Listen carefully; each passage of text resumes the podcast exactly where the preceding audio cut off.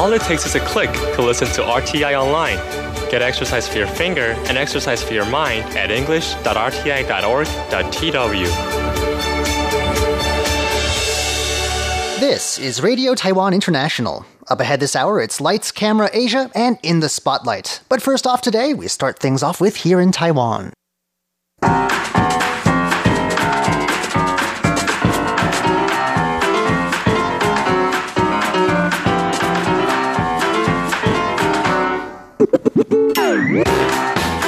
Hello, hello, hello, and welcome to Here in Taiwan. Today is Thursday, July 4th. I'm John Van Trieste, and joining me here in the studio today, we've got the one and only Andrew Ryan. Happy 4th of July. Happy 4th of July to you too, and also the one and only Shirley Lin. Hello. Up next, we'll be hearing about the power of Taiwan's passport. Then, fancy a cruise to Taiwan? Why a growing number of people are saying yes. And why, for Taipei Mayor Ko Wen-je, the wife always knows best. All that coming up next. Please stick around.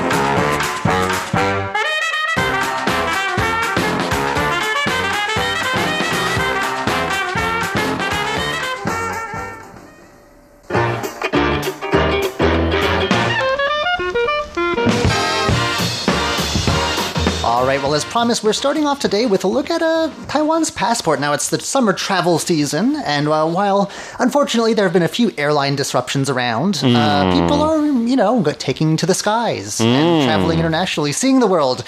And uh, we've got a great passport for that, don't we? That is correct. Now, if we're going to be very specific about what this passport is, it is the Republic of China passport, which is um, the passport that people here in Taiwan use. And uh, there is a new, uh, I guess, a new survey of the usefulness of all of the passports in the world, which has just come out. It was released by uh, the British uh, consulting firm Henley and Partners uh, on, I guess this would have been Tuesday when they released this. Uh, and they uh, found that Taiwan has edged its way into position number 30 out of all the countries in the world.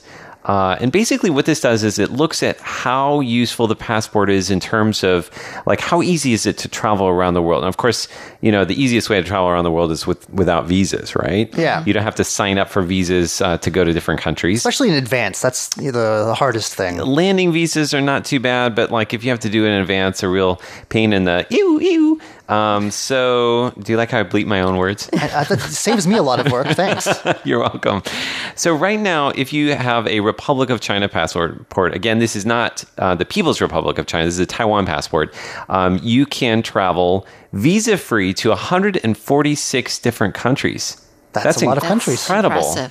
Um, now, just uh, by comparison, the top two countries in the world for most useful passport uh, are Japan and Singapore, and they can go to 189 countries without a visa. Kind of impressive. Um, uh, so you might be curious uh, what some of the other well-performing passports are. Anybody want to guess what's like number three, number four? It's always like the Nordic countries, New Zealand, Canada. They're always like at the top of every list. Well, Finland is definitely up there. Um, actually, second place is uh, South Korea. We have a lot Um, of uh, competition here in the neighborhood, don't we? That's right. So South Korea, Finland, and Germany are in second place, um, and they can travel to 187 countries. That's not a tremendous difference, though. I mean, I guess a couple dozen. Two countries. Like what? What are those countries anyway? I don't know. I'm just kidding. I don't want to talk Wow, bad Andrew. about anybody. um, to just to give you a little bit of a reference too, you might be curious to know where Canada and the United States and the UK um, fall on the list. They're actually right on the same spot. They all came in sixth place with 183. Oh, we're all sharing. We're sharing. Sharing is caring, as I like to say.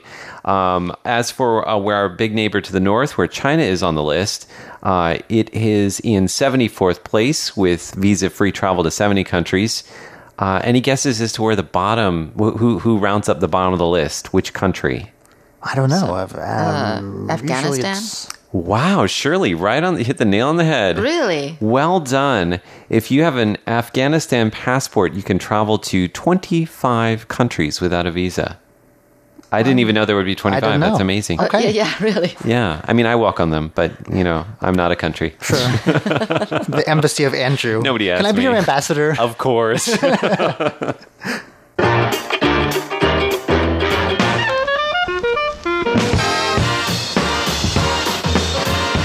Well, the cruise industry is really having something of a boom here in Asia. Boom. boom, yeah.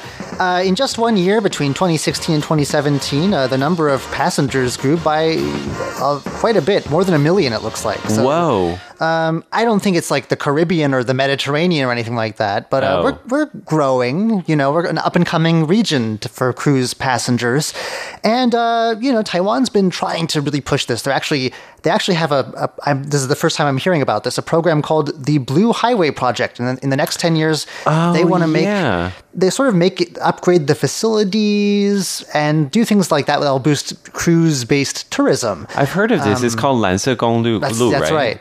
That's And the I thought it Chinese only name. up the rivers. I thought it was only up the rivers too, but No, it's, is it cruises on the rivers? I don't know. River cruises? I was going to say up the creek without a paddle, but no, it's, no, uh, uh, it's, it's more, more seaport based. It sounds like, Okay. and um, they had a very good experience last year. They've been sort of, I guess, experimenting with this. I don't know if that's the right word, but there was an island hopping tour that came to town. I don't know if you remember this. It was a cruise ship called the Caledonian Sky, and uh, it. I think I remember. I I think it went to Hualien on the east coast, which is a classic Taiwanese destination. Uh, beautiful nature, mountains, indigenous cultures, and uh, beautiful views of the sea as well. Um, and so they, but they went all around, and uh, it was well received by travelers. They got to see different cultures and ecosystems, also some outlying islands as, as well. That's one of Taiwan's hidden treasures, I think. These outlying islands beyond, because normally you have to take a little little plane to get there, or it's not easy to arrange a lot of times.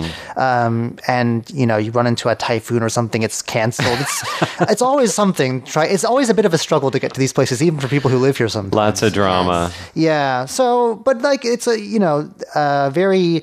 There's a lot of international seaports here. We've got Kaohsiung in the south, and they have a lovely seaside and lots of. Uh, there's also Tainan, Taiwan's original sort of oldest capital. Lots of historic sites there. Didn't Of course- Kaohsiung like doesn't it make most of the yachts in the world or like the largest number of yachts? Something like that. Yes, Yeah. and we only sell them abroad. Yes, you can't buy a yacht in Taiwan. It's That's crazy. weird. Yeah. And uh, of course, Keelung, which is sort of Taipei's proxy port off to the north, so it's easy to get access here. And so there's lots to see, lots of other smaller islands off the coast too. And uh, so uh, the, this company in Hong Kong called Genting, uh, they've just recently come to Taiwan, meeting with government officials, appropriately enough, aboard a cruise ship.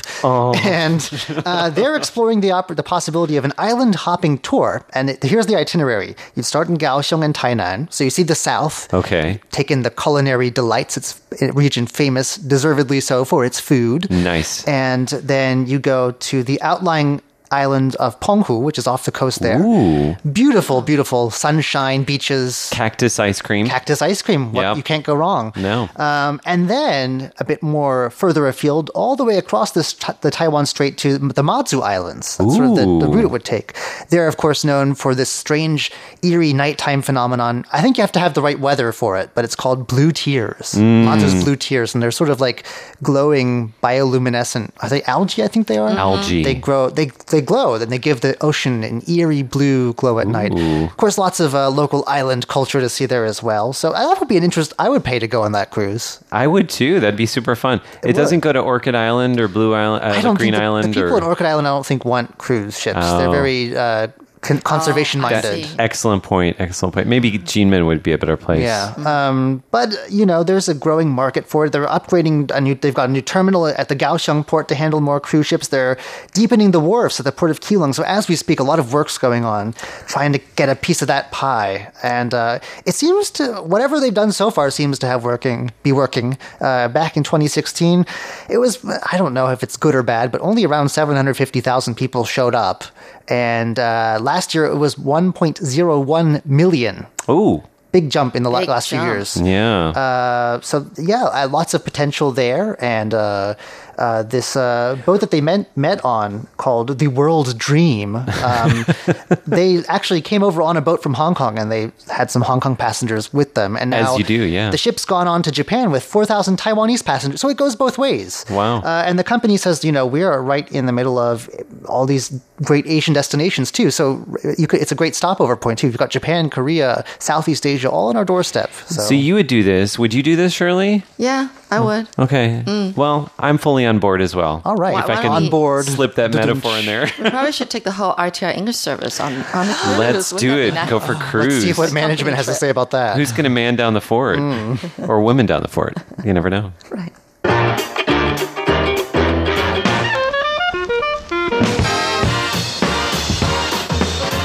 Mayor Ko Wen-je is often in the news, not usually for what he's wearing, though. I don't think he'd ever. He's not the type that would appear in a who wore it best type of a competition. Let's put it that way. Oh, don't look down upon our mayor. I don't think so, but um, I mean, he himself has recently said he's off in Shanghai uh, at, for a very important meeting. It's called the Twin Cities Forum, and his fashion, his wardrobe choices were made by a very important person in his life who apparently makes a lot of important decisions for him. That's right. His wife. Mm. Hello. So uh, basically, this is this is not the first time they've done this Twin City Forum. This is actually probably one of the few remaining very important connections between Taiwan and China uh, in the kind of absence of more formal diplomatic or kind of um, more formal ties. We we'll don't say talk anymore. we don't talk anymore. It's very sad. So, but but but but but basically, because this is a city to city forum, so that's still in place, and the mayor has been doing this for the past uh, couple years since he's been in office. Um, so, but but I guess what's interesting is is that politics was not on the agenda first thing.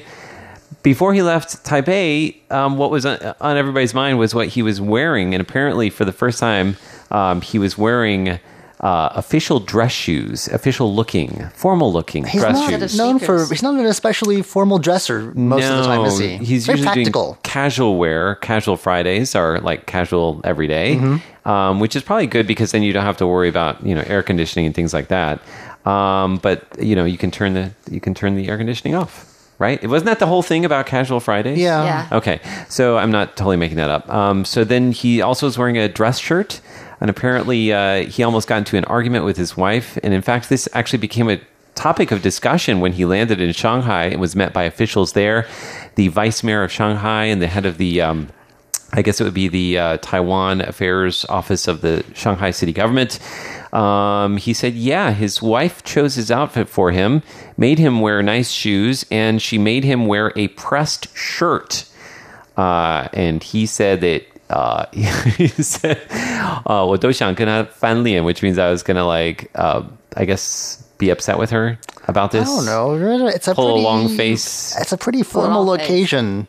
I don't know. I'd, I'd wear a tie, but that's just me. You know, maybe if if I'm, you know, because I'm a little bit farther down on the totem pole, so we ha- tend to have to dress up a little bit more. Yeah. Um, but he, Though, uh, to be honest, a lot of the you know, if you see those G8 or whatever G20 photos or, or whatever they call them, World Trade Organization, they're always wearing like hula shirts these days. They, they, they've, they've kind of ditched the whole formal wear thing, haven't they? well, yes, a sign You of always see them every year when there's group pictures, and they're always like, Yes, ASEAN. It's uh, it's a sign of solidarity and our kind of. Oh no, APEC. It's APEC. Is it's not APEC? ASEAN. Is that it's the one? APEC. Yeah. Yeah, Because you yeah, see American leaders wearing and looking really uncomfortable Yes. while they do it too. super So, awkward. I love it. I think it's great. I think I- I do maybe too. Ko Wen-je should design their theme outfits from now on. Very, you could do a Taipei City shirt. What would it look like? I don't Gosh, know. considering Taipei mayor. His wife would have to design it. Let's put it that I, way. I think it It's would better have. off, yes. It should have Taipei tree frogs on it because it's the only uh, animal named after the city of Taipei. I think bees because he's often his nickname isn't it like the busy bee? Really? oh, I haven't heard that before. Yeah, yeah. They were giving out bee themed things at one of his mayoral functions a few years ago, and there was a big fight over the bees. I like that yellow and black. That would Yeah. be cute. yeah, super cute. And it like and and kind of separate from political colors in Taiwan. That's true. There is there are no well, there's yellow, but there is well not a big party. No, I'm not sure. I don't think they have any lawmakers in the legislature now. So Okay, yellow and black. That's the done and done. All right. Settled.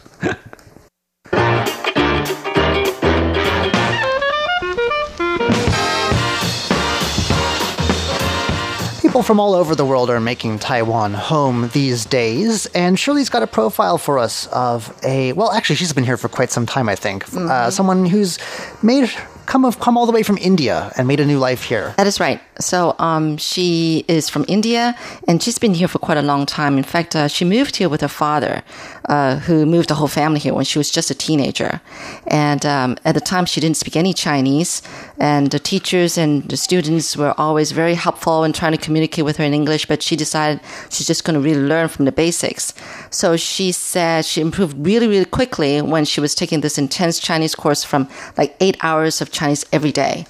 Um, anyway, so she went to college here, and her daughters also went to the same college, um, Datong University, which in fact my older daughter also went to. So Aren't they like right next to us? yeah, very very near, very near. Okay. Anyway, and then um, after graduating, she uh, she worked for the Datong company, which is you know I know them for rice cookers. Do they make anything else? uh, fans. I think there's a Datong fan. Electronic sort of thing. I have a Datong fan and a rice cooker. Oh, Okay. you're such an antique lover. I am. Yeah, I, I, go do have for. A Datong uh, rice cooker too. I like those retro colors. Oh, I know. Super good. What's your color? Green. What's yours? oh, mine, mine's green too. Yeah. Oh my wow. goodness. We could have a little like rice cooker twin. rice cooker party. okay. Make a lot of rice. Right. Okay. All right. So then, um, then she joined the Indian Taipei Association, where she was uh, a special assistant to the ITA ambassador, and um, she said their office was at the Grand Hyatt Hotel hotel at the That's time. a fancy location. Um, yeah, so she's totally fluent in three languages: Chinese, Hindi, and English. And so she's she loves that so much that she's founded her own company called Priya Lee Translation and Consulting. Oh, I know her. Priya. Yes, I know her too. I, well, okay, years ago, I did a phone interview with her. I still have yet to meet her in person, but she is the most lovely woman. She really is very fluent in Chinese, and um, She is. You know, um, it's really interesting because I remember asking her what kind of interpretation she likes or translation she likes. She said she loved um, doing focus groups the most. Now, what are focus groups? like it's when like, for give you a example, test a new product out. exactly right, It's and it's where they film you eating things and look at your facial expressions. yeah, yeah, yeah. They record It's everything, like but YouTube then? That's most of YouTube, isn't it? yeah, you know, like um, what did it? Um, um, 开箱, uh, they open up Oh no, that's Unboxing. unboxing. Well, Well, That's that's unboxing. different. That's a different okay. thing. Well, anyway, all right. Um, so anyway, this uh, focus group, you know, they record everything, but they also translate everything. And so she said that basically you have to translate everything that the people, you know, the people who are trying out the food or the product or service, like even the ums and the ahs and the ooh, I don't know. You know, you have to translate every do you single translate thing. that? She does. yeah. yeah, that too probably. Yeah, yeah, yeah, yeah. She does. So you know, She hard. said that is a lot of fun, and she pretty prefers that kind of um, translation anyway. So now, um, you know, basically, she loves Taiwan so much that whenever people ask her where should I go to study Chinese, she said Taiwan. She would always recommend Taiwan. And anyway, her father has since then moved back to India, but she decided to stay on, and you know, made this her home and everything. She says that um, people are so nice and friendly here, as all foreigners say, right? And then um, she was saying, oh, some interesting things about the National Immigration Agency. They actually provide you tablets for free. What? Yes, as long Like- as Say you. that again? I Yeah, never yeah, was. like I a- was not, never not offered exactly one of an those. iPad, you know, not the Apple Wait brand, a but minute. oh yeah, they Yeah. do. And and and and, and she- it just says something about you can register twice as long as you fill in a form and apply for it. What is that? What? And if Is- you are, you I think some foreigners are maybe created differently from others. I didn't get in on Created- this. Yeah, no one, no one offered me one. well, you didn't know that you could apply for one. Or maybe I got here too early. Oh, maybe, but anyway. So what is what is it? A, a tablet, and they just give it to you? They, they, I, What? if it's, uh, Is yeah, this it like says the program provides tablets to those who may otherwise be unable to afford them. Oh, oh. And maybe it's financially needs based. Are, are, you, are you sure these aren't like like medicine tablets? Is, aren't those called tablets? No, no, no, no. Yeah. No, yeah. No. Well, no, no. Okay. But anyway, and of course, um, she's saying, you know, if anybody were to come to Taiwan, especially those from India, she would recommend them to have open minds and not be afraid to try new foods and activities. Because in the end, she has discovered that there's a lot of similarities between Taiwan and India. So, and Taiwan is very convenient in terms of transportation. And if you like to travel further, there's always the high speed rail and trains, right? And cruises. Yeah, and, and cruises now, right? Don't forget cruises. Said wherever you want to go, there's at least 10 ways to get there.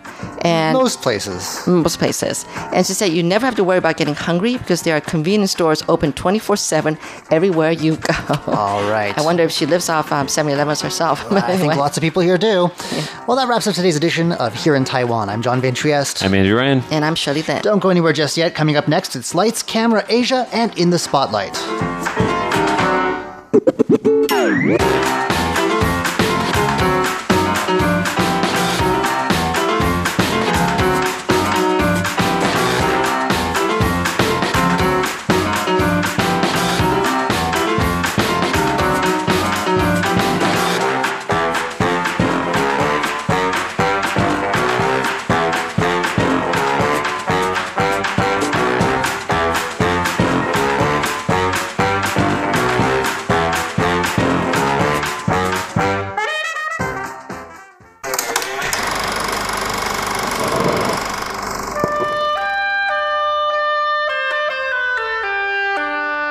Lights, Camera, Asia.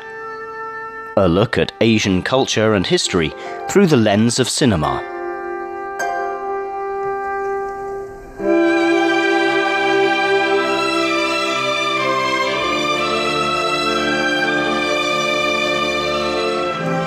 Hello and welcome to Lights Camera Asia. I'm Jake Chen. This week, we will continue to look at the stories presented in a mini online series called Hong Kong West Side Stories. This is a collection of 12 short episodes that together tell the stories of the struggles and life of everyday people in Hong Kong. We looked at two episodes last week in which some youngsters in Hong Kong experience much misfortune in their personal life after their romantic adventures go awry. Without going through the stories again, it is worth mentioning that these characters themselves are not faultless and that they didn't take their own relationship seriously. So the question is what happens when people do show a willingness of being sincere and committed in their relationship? Do things get better? The short answer is well, not necessarily. And to explore that scenario, let's look at this episode called Gym Man in the Dream. The Chinese title reads 因为寂寞所以健身 which means one goes to the gym when he feels lonely and this is a pretty good indication of things to come.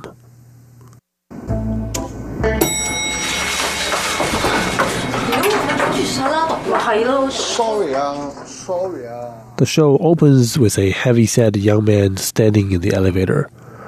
When the door opens, the two ladies behind him complain about him blocking the way, clearly a jab and mockery at his body shape.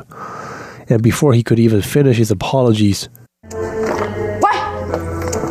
上唔到网啊！波胎系咪松咗？吓你咁嘅样，冇可能松喎。 the front desk receptionist, Judy, calls him a tech dog, which I guess in Hong Kong lingo is probably a less respectable term for a geek. And she proceeds to ask him to fix her computer. He gets annoyed and takes her monitor away, claiming that it was the monitor that caused the problem.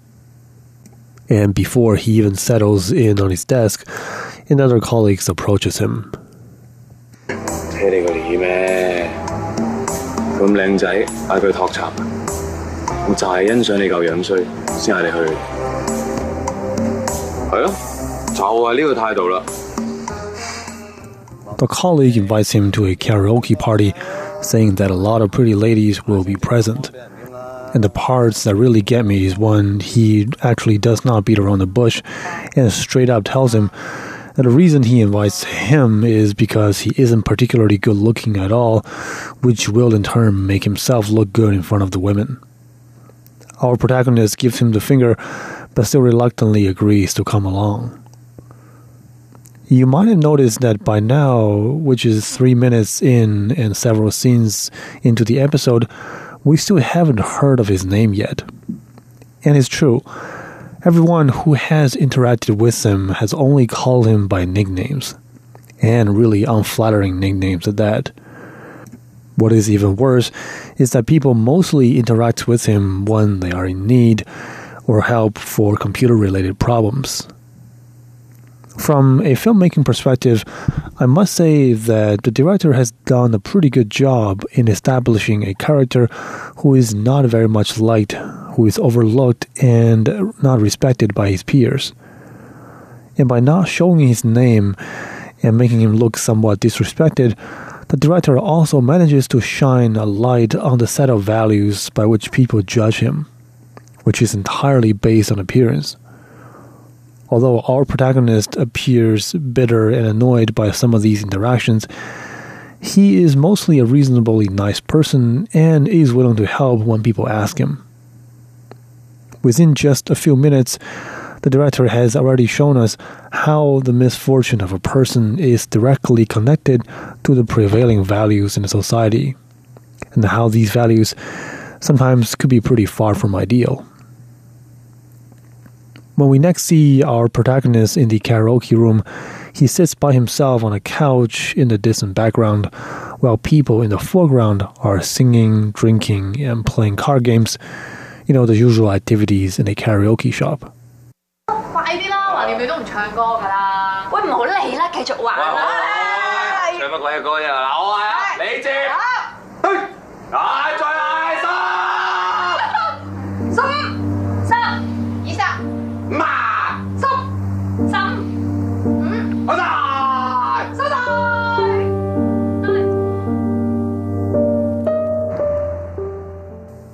He is again called upon to fix a malfunctioning TV in the room, and when he gets mocked again for his appearance, he finally had enough and storms out of the room. 你 OK 嘛？我系阿纯啊。诶头先头先佢哋系衰啲嘅把口，但系其实讲笑嘅啫，你唔使理佢哋噶。诶、其实咧你系肥咗少少啫， 但系其实都几可爱嘅。 While he's angry and kicking a sign pole on the side of the road, one of the young ladies from the karaoke room approaches him. She gently tells him not to mind the harsh jokes, and she then exchanges her phone number with him and tells him that she actually likes guys with a bigger frame.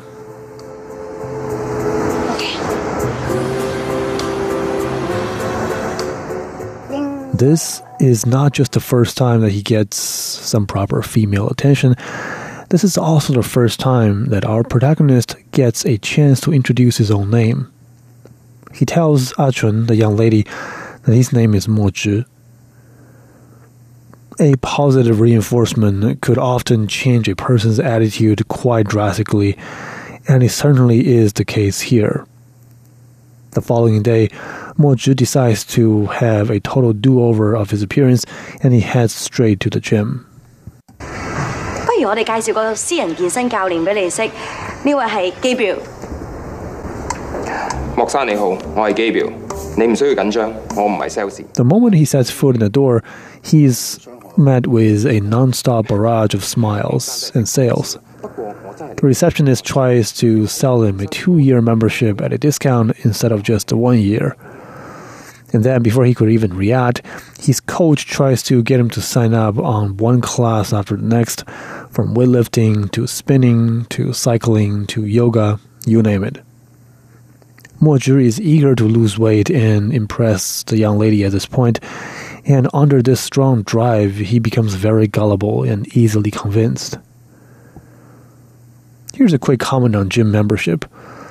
Though many elements in this television series are somewhat exaggerated for dramatic effects, this part about the sales tactic in the gym is actually realistic.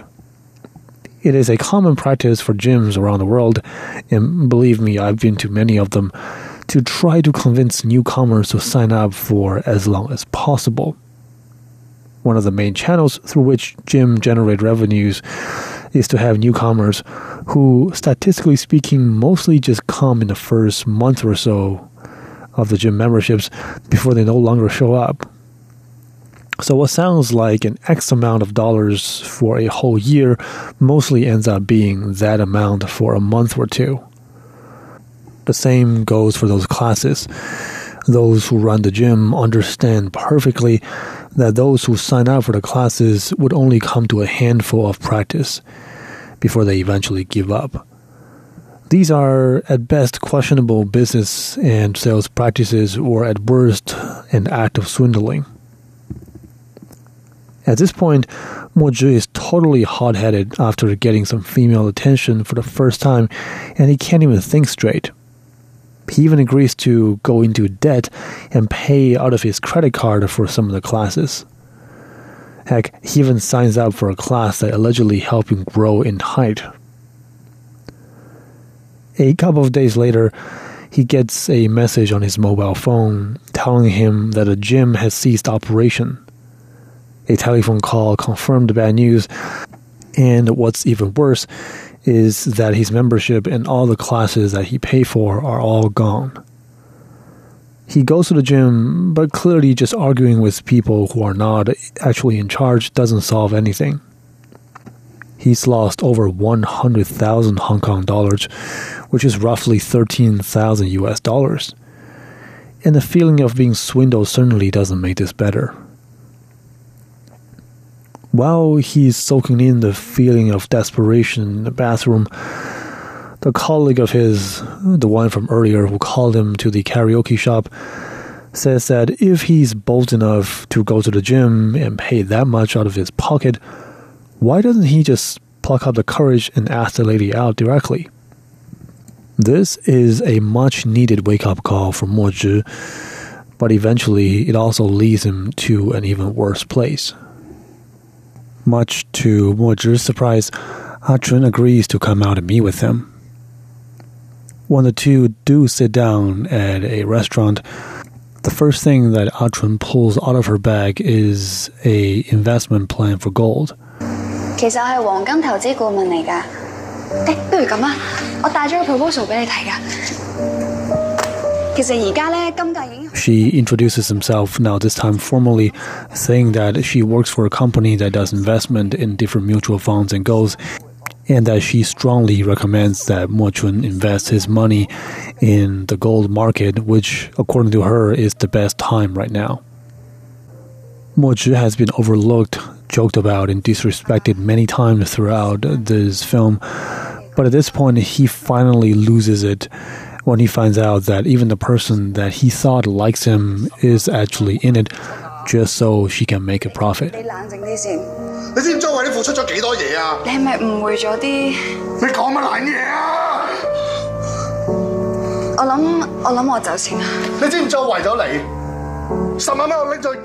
The last question that Mo Zhi asked her was that Are you in this just to make fun of me? Are you all in this just to make fun of me? Which I think is not just a question for the young lady, but also a question for the entire society that is Hong Kong, one that judges people on such a shallow, superficial level, which leads to the endless suffering of a man that, by all account, is pretty innocent.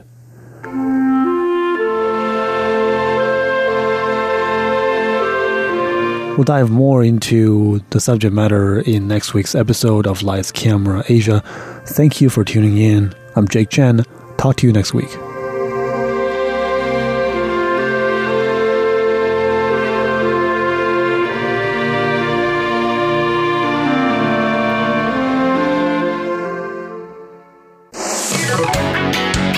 Ladies and gentlemen, here's Shirley Lin with In the Spotlight.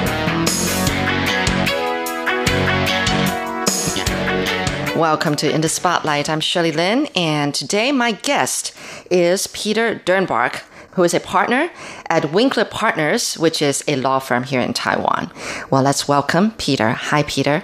Hi, Shirley. I'm happy to be here. Yes, finally we got to meet. It's nice meeting you. Yes, yes. So, um, you've been in Taiwan for 20 years. Well, actually, you know, just adding together, uh, because you've been away and then you came back and all that. So 20 years. What brought you to Taiwan in the first place? First, I came to Taiwan for language study. So I had studied some Chinese in my undergraduate when I was at George Washington University, but that was in the late 80s and early 90s. And unfortunately, after Tiananmen, many of the travel abroad programs were canceled. Uh, so when I was in law school, I found out about a fellowship. The Blakemore Foundation has a fellowship to encourage American professionals who have a basis in Asian languages to come for a year of intensive language study. I see. So I took a year off between my second and third year of law school and came and studied here at the uh, Inter University program, which is now at the uh, National Taiwan University Language Center. Yes, the most prestigious university here in Taiwan. Um, so, why do you want to learn Chinese? I was just interested in foreign languages. I studied international affairs in undergraduate, and I was always interested in foreign languages and different cultures. And so when I was in undergraduate, I studied a little bit of Chinese and a little bit of Japanese. So there wasn't a master plan that was going to be uh, explicitly focused on Chinese or or uh, developing here. But at the same time, I was just interested in foreign languages. Oh, so would you say you're fluent in Japanese too? No, no, no. I haven't. I can't say. I can't speak any Japanese now. I had studied some in university, but I've completely forgotten everything. How long was that? How many years? Uh, just a couple years in Yeah? university. Yeah. Yeah, I know my Japanese has gotten rusty too. Yes, so but um, that's how it is. If you're in the environment, you know, then then it helps. But if you're not, and if you don't keep it up, you just yeah, it Use it or lose it. Yeah, right. Yeah, it really, really. Okay, so the language study program. You so that's came what here. that's yeah. Mm. what brought me here first. But at the time, I had no idea how those two different things would come together. I was studying law, and I thought if I'm going to be an American lawyer, it's once or twice in my career I will have a Chinese speaking client. But I Yeah, don't see how the language ability would work with uh, being an American lawyer. So while I was studying here, I looked up. Uh, all of the American lawyers who were working in Taiwan, which I think at the time was about five. And uh, I just wrote to them. This was in the days before the internet. So I actually went to the uh, American Citizen Service Center and looked through the Martindale Hubbell books, you know, and wrote them letters on paper Yeah. and asked them if they would uh, have time for me to take them out for a cup of coffee and ask them about their practice and have an informational in- interview to ask them and learn a little bit about what they can do as a lawyer who's admitted in California or New York, whichever jurisdiction, and practicing here in Taiwan. Before you came to Taiwan, did you know anything about Taiwan? No. And after you came, are you saying that you fell in love with it and you decided to see if you might possibly get, um, you know, a job here? Yes. The first thing, I, I did fall in love with Taiwan right away. I had studied in Singapore before, uh, in between undergraduate and law school. And when I came to Taiwan, I did fall in love with Taiwan right away. I just think that there's a dynamism and an energy in Taiwan that is, uh, it's very um, exciting and it just felt wonderful to me. At the same time, at that time, I didn't really know if I would work in Taiwan, but I wanted to see how I would be able to combine a language ability in Chinese with being an American lawyer. And I thought it was likely that I would end up working in Hong Kong because Ah. that was where most of the American law firms had an office in this part of, of East Asia. Right. So uh, I wasn't sure that I, I did not think it was likely that I would be able to work in in Taiwan, but I did want to know what some of these American lawyers were able to do uh, in in Taiwan, and I also went and interviewed people in Hong Kong and Shanghai. Let's talk about uh, your field of, you know, interest Mm-hmm. in terms of at the law firm. It's more about intellectual property. Right.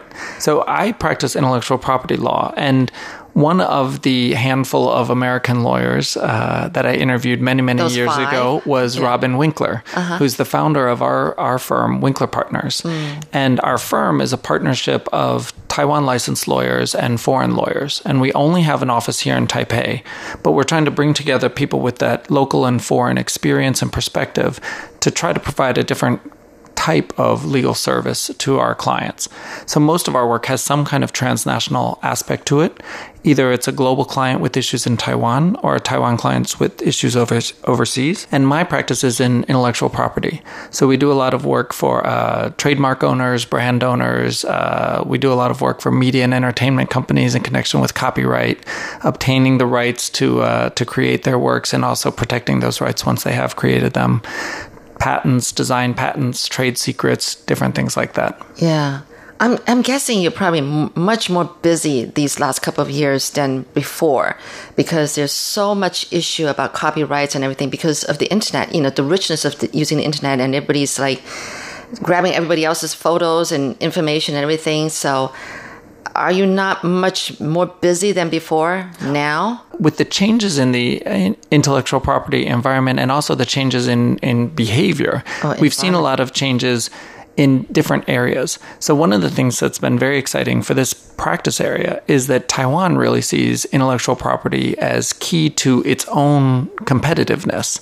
So, in the time that I've been here over the past 20 years, all of the major intellectual property laws have been revised several times. Oh. The Taiwan Intellectual Property Office very proactively looks at what are the best practices in Japan, the United States, Europe, other other areas that they see as leading jurisdictions because they really appreciate that for Taiwan to remain relevant, to, for Taiwan to remain competitive, we really need to uh, attract people who are going to continue to innovate at a higher and higher level. Yeah. So it's actually been something where in some areas there have been a real decrease. When I first came to Taiwan, a lot of the night markets you could find a lot of counterfeit goods. Yes. So just um, pr- uh, products that carried some of the, the famous cartoon characters uh, that everybody knows and loves Yes. that were not licensed by the by the rights owner. Yeah. You don't see that very much anymore. Um, that's in part because Taiwan has really seen that they want to create an environment and an ecosystem where it protects consumers, it protects the creators, and it protects the competitors so that everybody can continue to innovate. And that is ultimately uh, beneficial for all the stakeholders in Taiwan. Hmm. Now, don't you think Taiwanese people are have some really great innovators and inventors, even Yes. designers? Yeah, it amazes me how many you know competitions we've won. Uh, we're talking overseas competitions, you know, and it seems like wow, we're quite an innovator, you know, uh, as a country itself.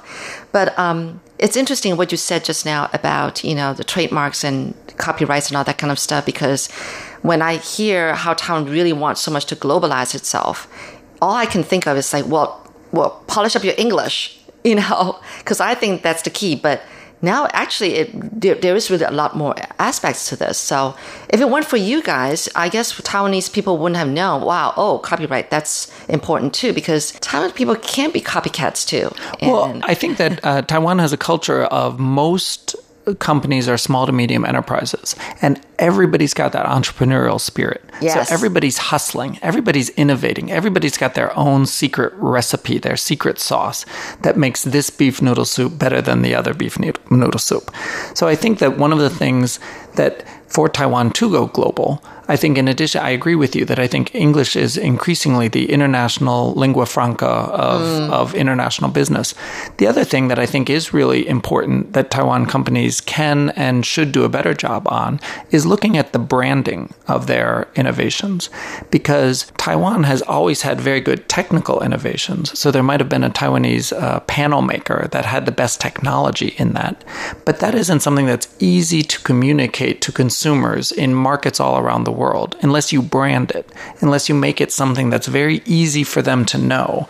And then when they see that, then they know that has an additional value to them and they're they're willing to pay more for that because it communicates those technological innovations and the improvements. So I think that there are some examples. Uh, one of the uh, very popular Taiwan brands overseas now is Din Tai Fung. Oh yes, the uh, the soup dumplings, yes. And that is a, a great example of, of a company that has a has established a well earned reputation here in Taiwan, and they've been able to effectively leverage that overseas. But to be honest, there are any number of other examples in other areas, not just dumplings. We don't just eat dumplings, and there are a lot of innovations in uh, casual dining in the food and beverage space. There are lots of innovations in, in tech, of course, electronics. There are lots of innovations in machine learning and AI. But some of those are not easy to communicate unless you have a clearly identifiable brand. And then that's something that consumers or your business to business peers see the additional value, and then you're able to to uh, recoup more of that to then invest in further R You're listening to In the Spotlight with Shirley Lin. You know, it's funny because when I know that you're a lawyer, you know, I think about lawyers who actually appear in court, you know, that kind of things. But then I, I, I saw that your field of concentration is like, what, snack foods and pet care. And I was going like, okay, this is interesting. Have you ever actually appeared in court though because of these issues? Well, our firm is a partnership of Taiwan licensed lawyers and foreign lawyers who are in Taiwan. There's a, an accreditation called Attorney of Foreign Legal Affairs.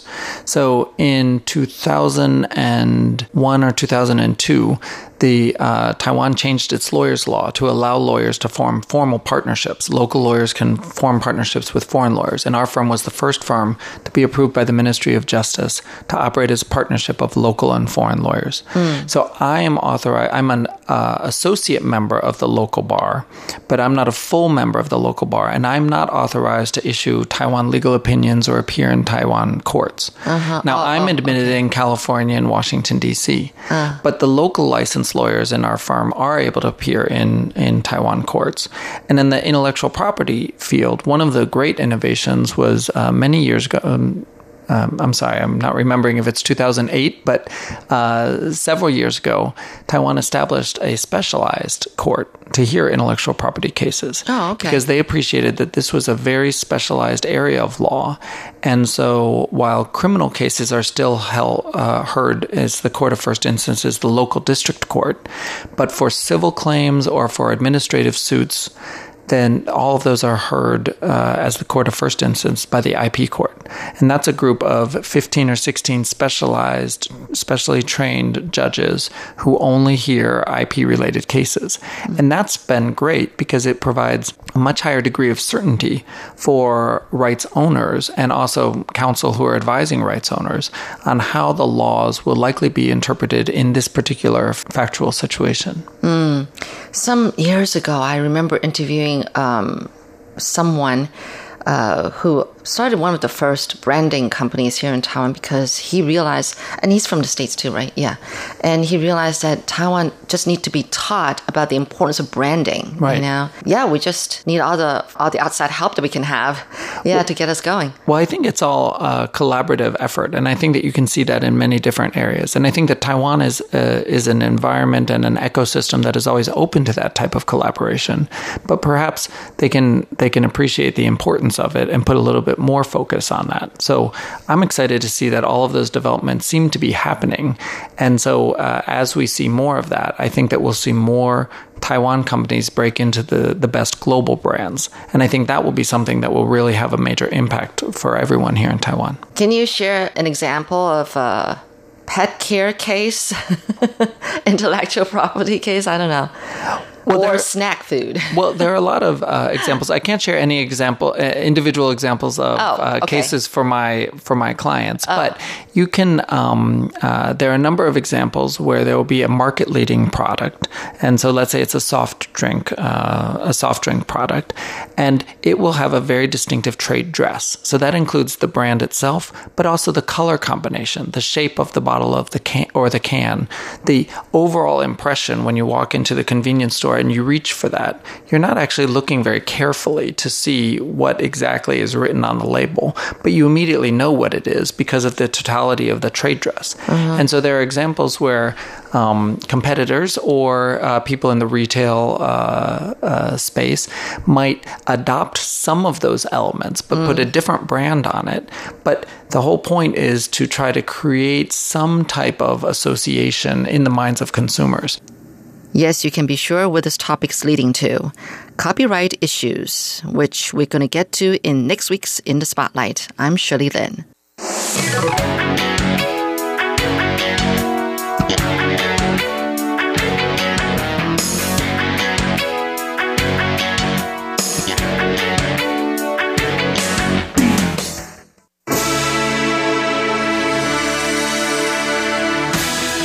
Thank you for listening to Radio Taiwan International, broadcasting from Taipei, Taiwan. Check out our website at english.rti.org.tw. Again, that's english.rti.org.tw for the latest news and features from Taiwan. You can also listen to our programs and watch videos as well. Our 60 minute English language program can also be heard every day at the following times and frequencies. In southern China and South Asia from 1600 to 1700 UTC on 6180 kilohertz. Again, that's in southern China and South Asia from 1600 to 1700 UTC on 6180 kilohertz. And in Southeast Asia from 0300 to 0400 UTC on 15320 kilohertz. Again, that's in Southeast Asia from 0300 to 0400 UTC on 15320 kilohertz. We'd love to hear from you. Please send your comments to P.O. Box 123 199, Taipei, Taiwan. Again, that's P.O. Box 123 199, Taipei, Taiwan. Or send an email to rti at rti.org.tw. Again, that's rti at rti.org.tw. Also, visit us on Facebook. The address is fb.me forward slash Radio Taiwan International. Once again, on Facebook, we're located at fb.me forward slash Radio Taiwan International for videos, photos, and news of interest from Taiwan. Thank you once again for listening to Radio Taiwan International.